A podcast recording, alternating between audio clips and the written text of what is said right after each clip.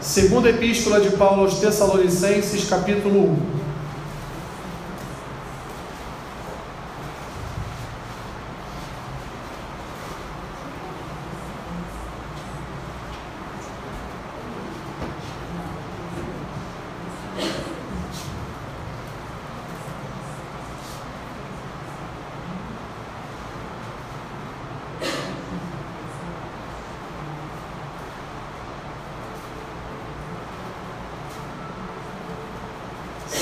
Tessalonicenses, capítulo 1.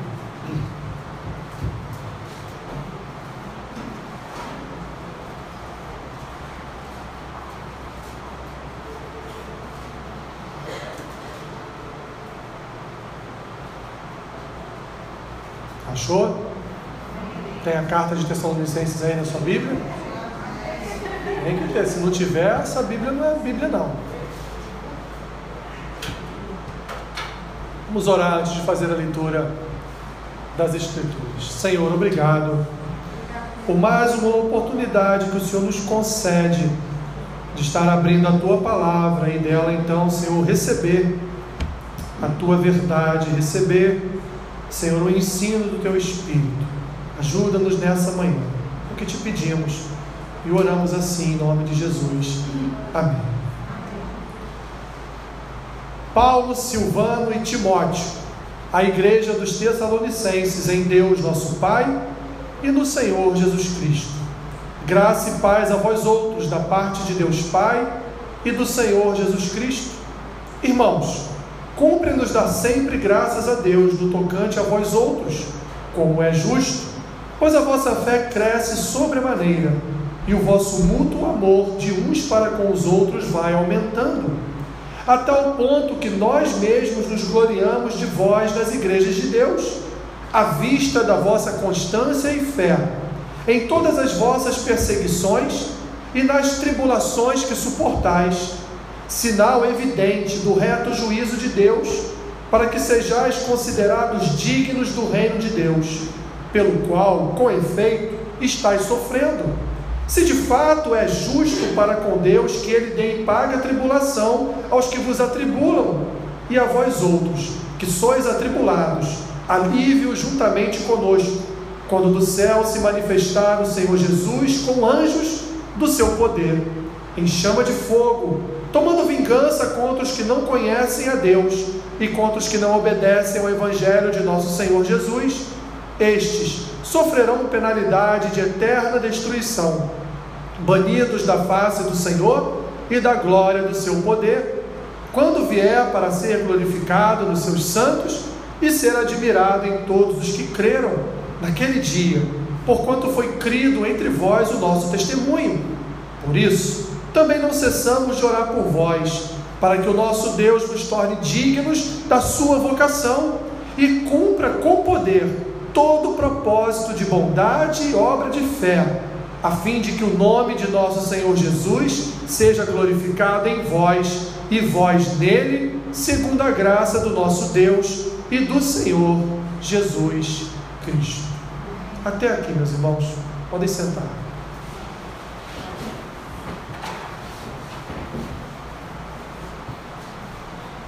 Como igreja, meus irmãos, nós sabemos que há uma promessa de um segundo advento do Senhor Jesus. Ou seja, nós, como igreja, sabemos pela revelação das Escrituras que há uma promessa aqui nelas, uma promessa feita pelo próprio Senhor Jesus, uma promessa que consta das profecias do Antigo Testamento, uma promessa que nos diz que nós nós haveremos de ser resgatados por um redentor nós não fomos somente resgatados numa obra de cruz, mas nós seremos, depois deste resgate de obra de, da obra da cruz, nós seremos também resgatados, meus irmãos, pessoalmente, por aquele que na cruz doou a sua vida para o nosso resgate.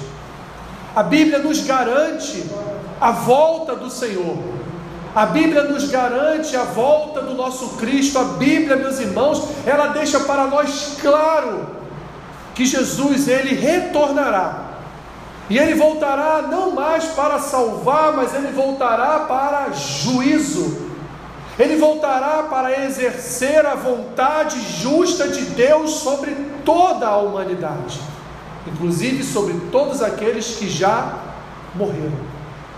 Isso está nas Escrituras, isso nos é revelado, isso nos foi dito pelo próprio Senhor Jesus a partir de Mateus capítulo 24 e aí por diante. Isso é dito nas epístolas paulinas, isso é dito nas profecias do Antigo Testamento, isso é dito até mesmo no livro de Gênesis, quando do proto-evangelho em Gênesis capítulo 3, versículo 15. Há, portanto, resumidamente, em conclusão, uma promessa para nós, meus irmãos, uma promessa de habitação eterna numa casa, numa morada com o nosso Deus. Há uma promessa para nós de vivermos a eternidade face a face com o nosso Criador.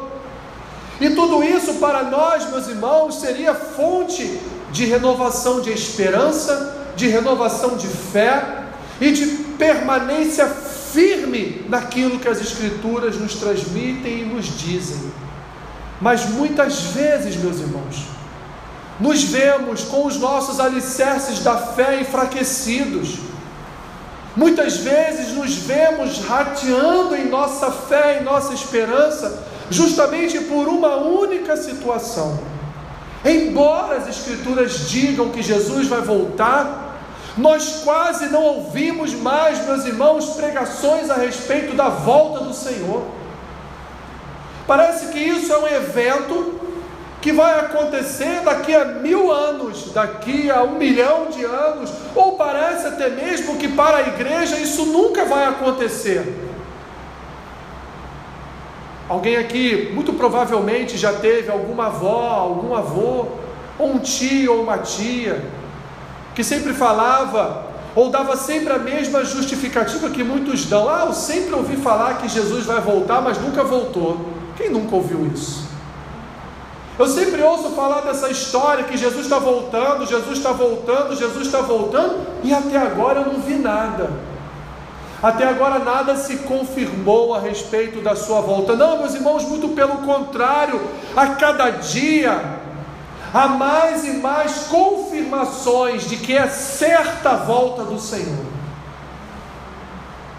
A cada dia acontecem mais e mais circunstâncias à nossa volta que confirmam, meus irmãos, aquilo que está registrado nas Escrituras, que há um propósito que vai ser realizado por Deus segundo a sua vontade, segundo o exercício da sua soberania, antes que Jesus volte. Muitas coisas vão acontecer e já estão acontecendo diante dos nossos olhos.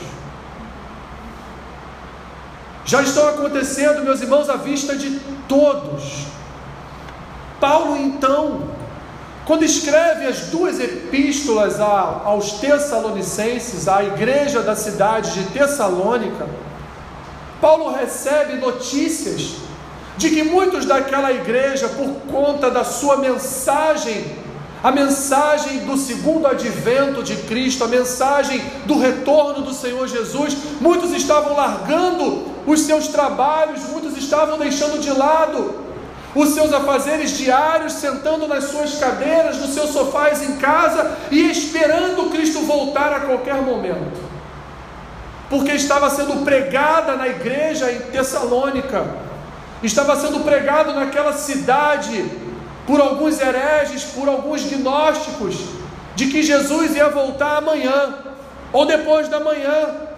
E portanto a igreja, todos precisavam estar preparados e todos estavam de fato se preparando abandonando seus trabalhos, abandonando suas funções, abandonando as suas vidas diárias exatamente para se sentarem à beira de um rio, ou para se sentarem numa praça, ou para se sentarem até mesmo dentro das sinagogas, ou dentro das, das casas que eram feitas igrejas naquele tempo, e ali então estavam esperando Jesus voltar amanhã ou depois de amanhã.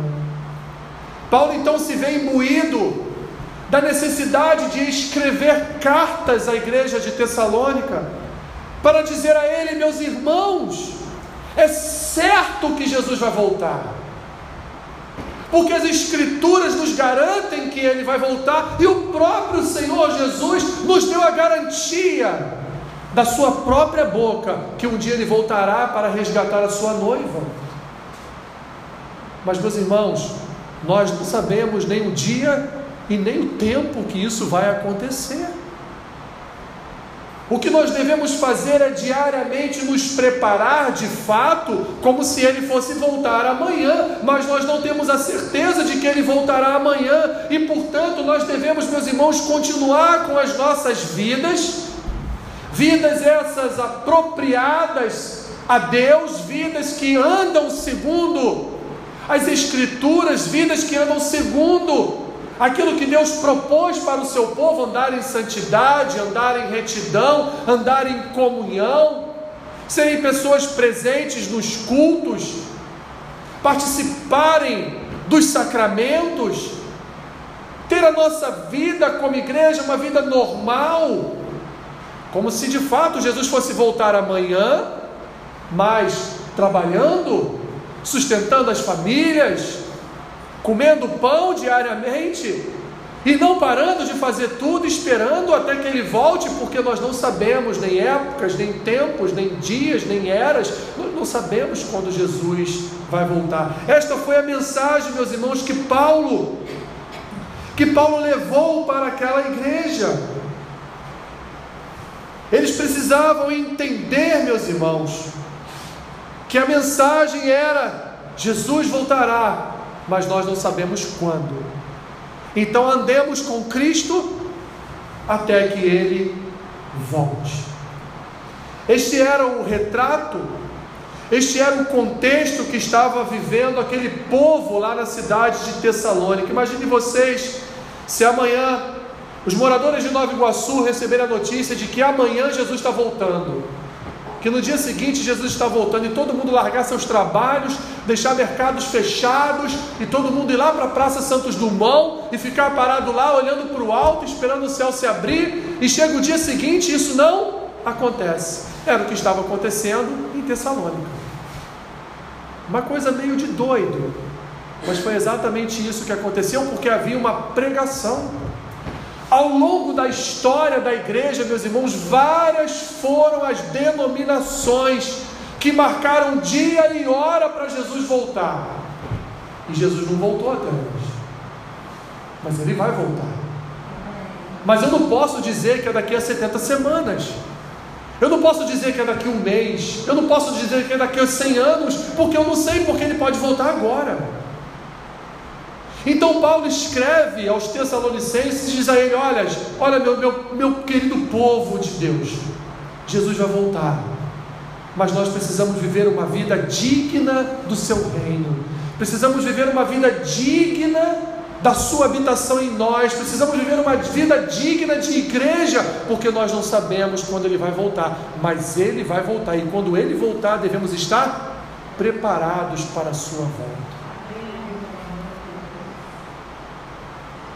Quanto ao, ao discurso daqueles que viram para nós e dizem: Olha, há mais de 40 anos que eu ouço que Jesus vai voltar e até agora Jesus não voltou.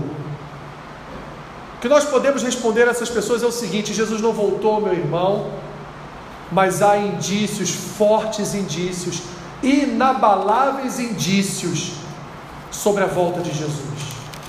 E eu quero, meus irmãos, nessa manhã trazer aqui para os irmãos três indícios que Paulo, dentro desta mesma palavra, no primeiro capítulo da sua segunda epístola aos Tessalonicenses, ele expressa aqui para nós. Três certezas, meus irmãos, e temos muito mais, muito mais. E nem precisávamos extrair do texto bíblico essas certezas de que Jesus vai voltar, porque o próprio texto bíblico para nós já é verdade e nós confiamos naquilo que aqui está escrito. Então, se está escrito que ele vai voltar, nós confiamos, mas nós podemos extrair aqui, meus irmãos, mais certezas ainda. Certezas essas que já ocorreram em nossas vidas, já ocorreram na humanidade, que provam, embora Deus não queira provar nada a ninguém, não precisa provar nada a ninguém, mas que nos provam, que renova a nossa esperança, renova a nossa fé de que é certo que Jesus vai voltar. E ele, meus irmãos, não vai só voltar, ele já está voltando. Primeira, meus irmãos, a primeira certeza, a primeira garantia de que Jesus vai voltar é a nossa união com Ele.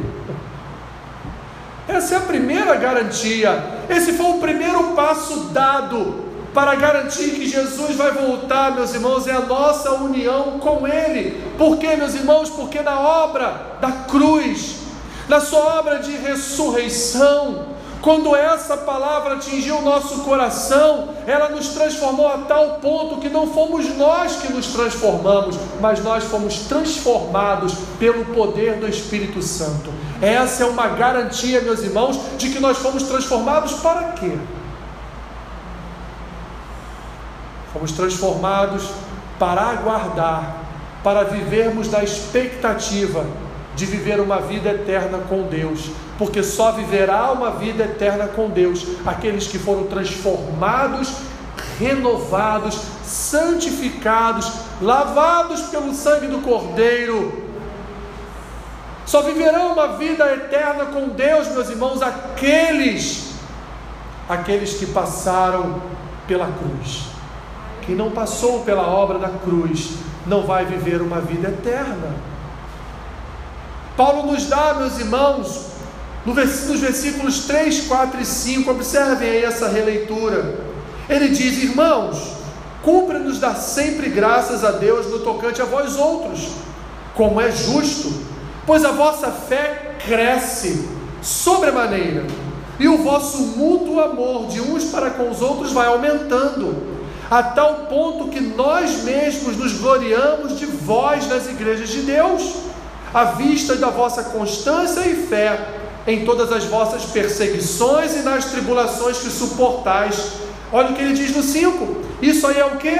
É um sinal evidente do reto juízo de Deus, é um sinal evidente da volta de Cristo, meus irmãos, para que sejais considerados dignos do reino de Deus, pelo qual, com efeito, estáis sofrendo. Paulo está dizendo para, ele, para eles: Olha, eu tenho andado em outras igrejas, e a notícia que eu tenho recebido é que vocês crescem em fé sobremaneira, como vocês são um povo de fé. E essa fé aqui você pode também transformar em esperança. Vocês são um povo da fé e da esperança. E não só isso, cresce no meio de vocês também o amor fraternal. Vocês são uma igreja, uma igreja que ama, uma igreja que se doa à obra de Deus, uma igreja que teme ao Senhor, uma igreja que anda com Deus. E o que é isso, meus irmãos? Em resumo, o que Paulo vai dizer no versículo 5: isso é um sinal. Sinal de quê? Sinal, meus irmãos, de que Jesus vai voltar. Sinal de que a obra dele estava sendo operada na vida do povo daquela igreja, operada de tal forma que era evidente naqueles irmãos que eles eram unidos a Cristo, que eles estavam em Cristo. E estavam em Cristo para quê? Para um dia viver a vida eterna com Ele. A nossa união com Cristo, meus irmãos, a nossa união com a obra de vida, morte e ressurreição de Cristo é uma prova inconteste, meus irmãos, de que Cristo vai voltar, porque Ele precisa voltar, Ele tem que voltar, porque Ele preparou um povo para a sua volta. Ele preparou uma nação para a sua volta, ele preparou uma igreja para a sua volta. Portanto, a nossa união com ele é uma prova, meus irmãos, de que Jesus vai voltar e vai buscar os seus, vai buscar o seu povo.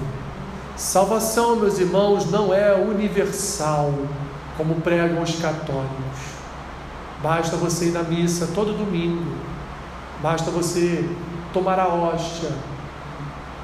Você pode fazer tudo o que você quiser, de segunda a sábado, mas domingo você está lá.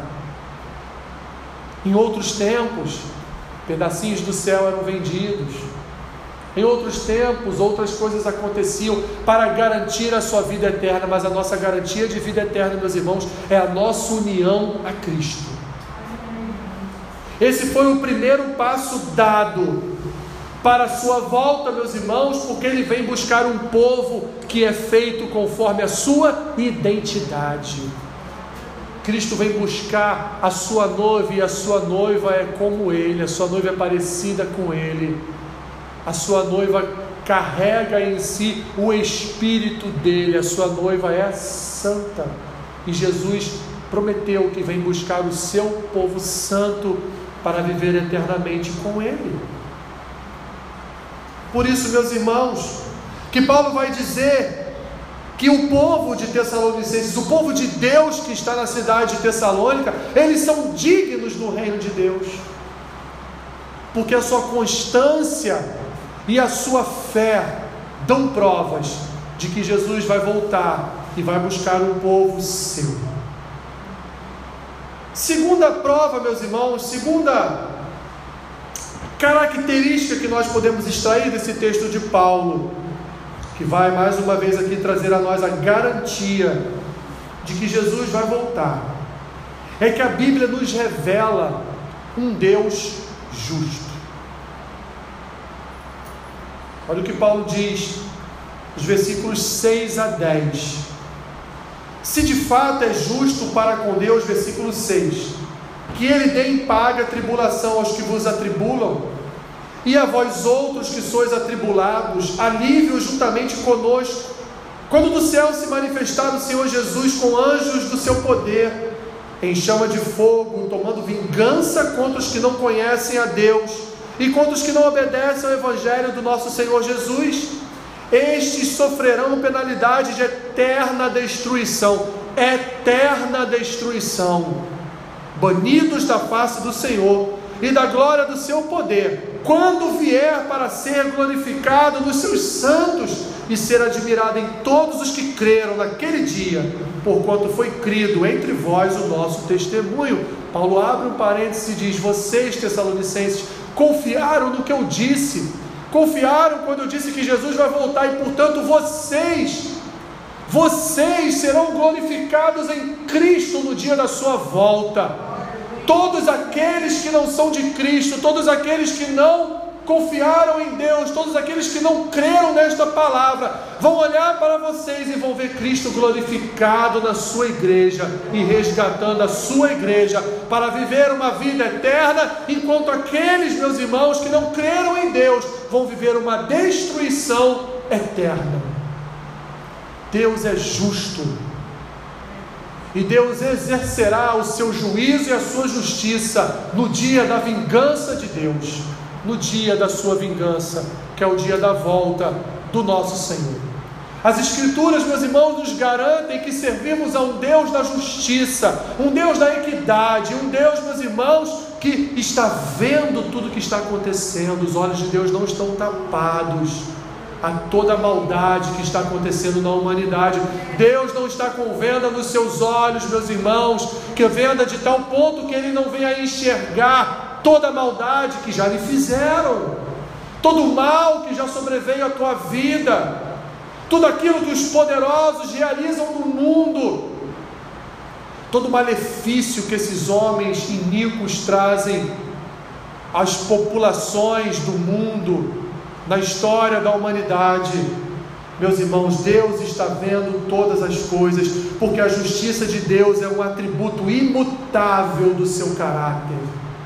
Deus nunca vai mudar, ele vai ser sempre justo. Ele não se esquecerá dos perseguidores da igreja. E diz aqui Paulo: ele dará paga na mesma tribulação imposta à sua igreja, ele pagará na mesma moeda no dia do juízo. Olha o que Jesus diz, meus irmãos, lá em Mateus capítulo 24.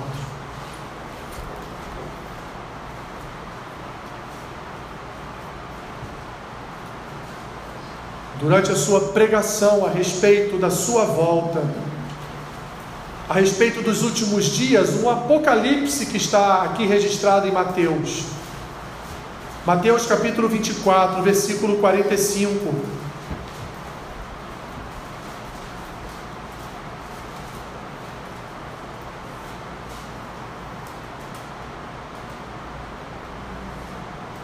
Versículo 45 diz assim: Quem é, pois, o servo fiel e prudente, a quem o Senhor confiou seus conservos para dar-lhes o sustento a seu tempo? Bem-aventurado aquele servo a quem seu Senhor, quando vier, achar fazendo assim. Em verdade vos digo que lhe confiará todos os seus bens. Mas se aquele servo, sendo mau, disser consigo mesmo: Meu senhor demora-se, e passar a espancar os seus companheiros e a comer e beber com ébrios, virá o senhor daquele servo em dia em que não o espera e em hora que não sabe, não se sabe, e castigá-lo-á, lançando-lhe a sorte com os hipócritas. Ali haverá choro e ranger de dentes. Volte para a segunda Tessalonicenses. Mais uma vez, meus irmãos, Jesus dá a certeza, a certeza de que Ele tem chamado a muitos, mas muitos abdicaram de esperar, está demorando muito, Ele nunca vem. Ouço isso há 40 anos, há 50 anos, que Jesus vai voltar e Ele nunca veio, mas Ele virá, meus irmãos, Ele virá. E vai, como disse Jesus lá na parábola do servo bom e do servo mau, ele vai recompensar o seu servo bom e fiel que aguardou, que viveu essa expectativa diária da sua volta. A igreja será recompensada, meus irmãos, nesse aguardar da sua volta, porque nós servimos, servimos a um Deus que é justo, que é reto, e aquilo que Ele colocou na Sua palavra, Ele vai cumprir. Por último, meus irmãos, a garantia de que Jesus vai voltar é o nosso suportar de todas as aflições desse mundo, não por nossa causa, mas por causa daquele que habita em nós. Nós suportamos, meus irmãos, tempestades, tribulações, angústias na alma, passamos por tempos de tristezas, passamos por tempos de depressão, passamos por tempos de aborrecimentos familiares, passamos por tempos de perseguições no trabalho, perseguições de vizinhos, perseguições, meus irmãos, na rua. Passamos, meus irmãos, por tantos tempos nessa terra que uma pessoa comum pode até não suportar. Mas, meus irmãos, nós não somos pessoas comuns, porque nós estamos debaixo da vontade de Deus. E a vontade de Deus é que nos faz passar por essas aflições da vida, reconhecendo, meus irmãos, que mesmo em meio a aflições, como disse o salmista lá no Salmo 118, Rendemos graças ao Senhor, porque sabemos que Ele é bom e que a Sua misericórdia dura para sempre. Mesmo, meus irmãos, mesmo abatidos, mesmo caídos, mesmo, meus irmãos, muitas vezes pecando, ainda assim, meus irmãos, aquilo, aquilo que nos garante a volta do Cristo que nos garante o suportar dessas aflições adâmicas da nossa alma, é saber que habita em nós o Espírito de Deus e Ele, Ele, como diz Isaías no, na sua profecia lá no capítulo 40, Ele que nos dá asas como de águia, para que nós possamos voar, e mesmo de vez em quando sendo atingidos, por flechas daqui, por pedradas dali. Nós suportamos, meus irmãos, e esse suportar não é algo nosso, é de Deus para nós. Deus nos dá forças. Por que, meus irmãos, Deus nos daria tanta força para suportar as aflições dos nossos tempos? Porque Ele quer viver a eternidade conosco. Ele não quer, meus irmãos, não quer que nós venhamos a cair e ficar caídos. Porque Ele é o Deus que levanta, Ele é o Deus que restaura, Ele é um Deus, meus irmãos, que traz alegria para o coração do amargurado. Ele é aquele que traz confiança para aquele, meus irmãos, que perdeu tudo, como Jó. Ele é que realiza através do seu Espírito uma obra milagrosa no nosso coração e nos faz suportar as maiores pressões que um ser humano poderia suportar, porque Deus habita em nós, meus irmãos, e nos dá força para continuar. E nos dá força para continuar para quem? Por quê? Porque Ele quer, meus irmãos, viver com o seu povo na eternidade. Ele quer viver com a sua igreja. Ele nem precisava. Mas por amor, por bondade, por graça, por misericórdia, Deus quer viver a eternidade com o seu povo. E é por isso que Ele nos dá forças para caminhar todos os dias. Por isso que Ele nos reveste com o seu Espírito, nos capacitando a suportar todas as aflições dessa terra porque Ele quer viver a eternidade com o seu povo.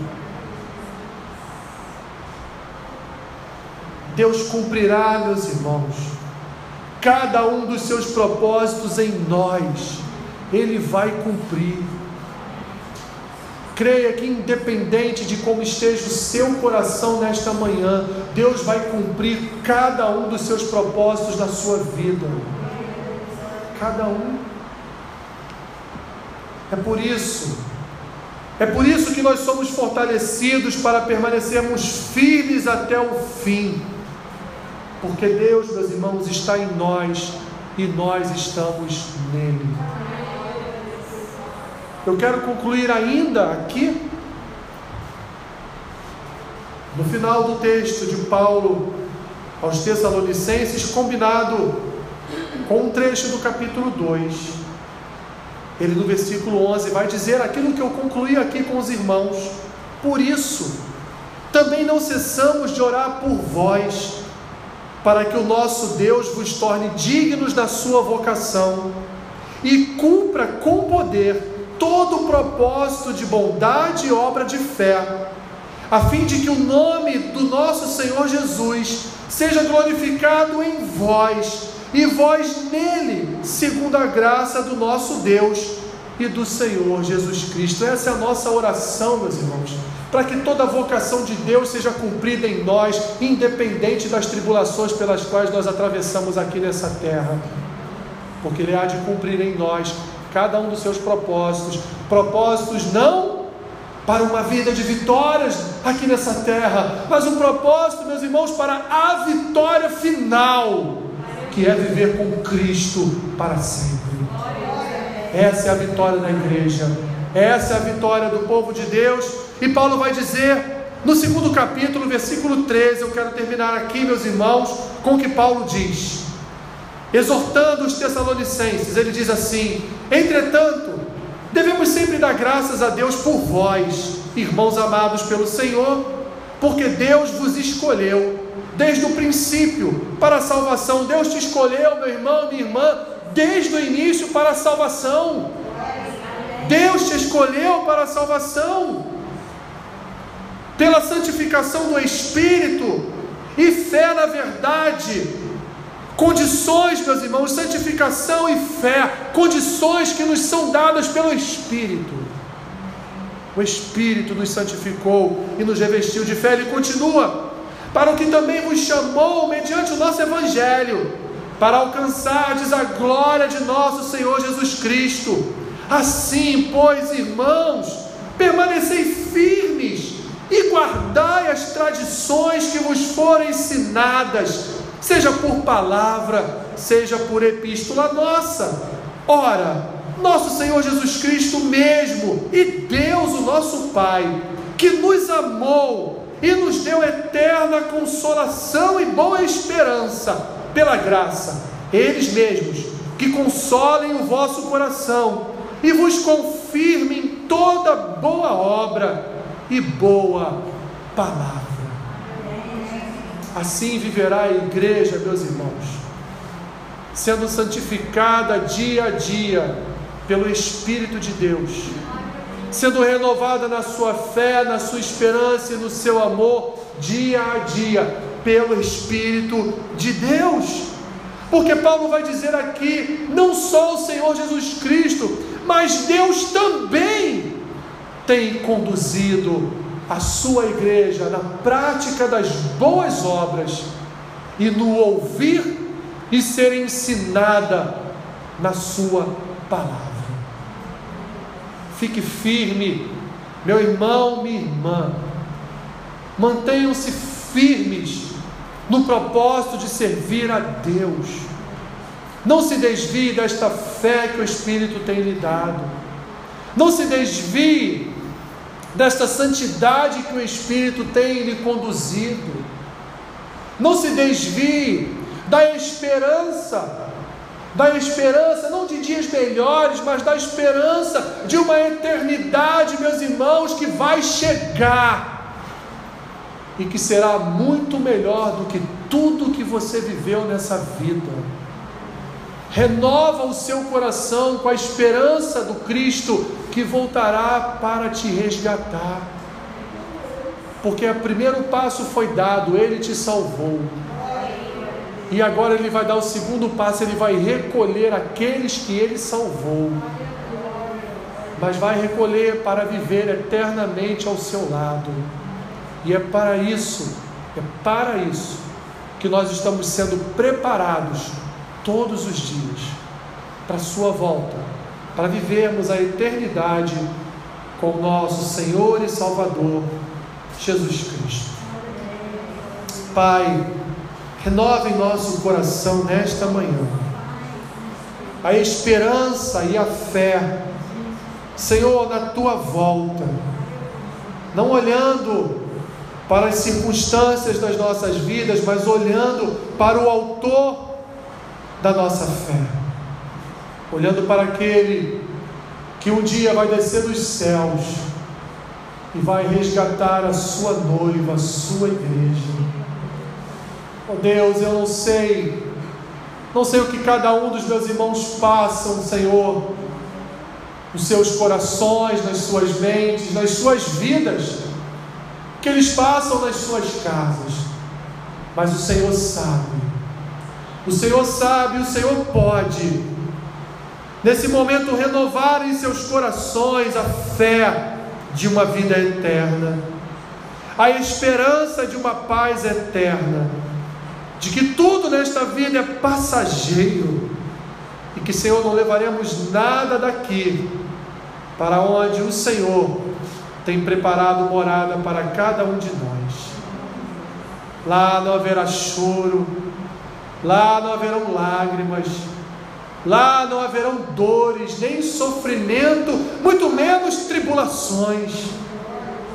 Ó oh, Senhor, vem, Senhor Jesus, vem, Senhor, buscar a tua noiva. Nós queremos, queremos a eternidade contigo. Ah, Deus, renova, renova o nosso coração para vivermos essa expectativa santa pela tua volta. É o que nós te pedimos, Senhor, neste dia, que possamos voltar os nossos olhos àquele que nos salvou e vem nos resgatar para uma vida eterna, em nome de Jesus Cristo. Amém.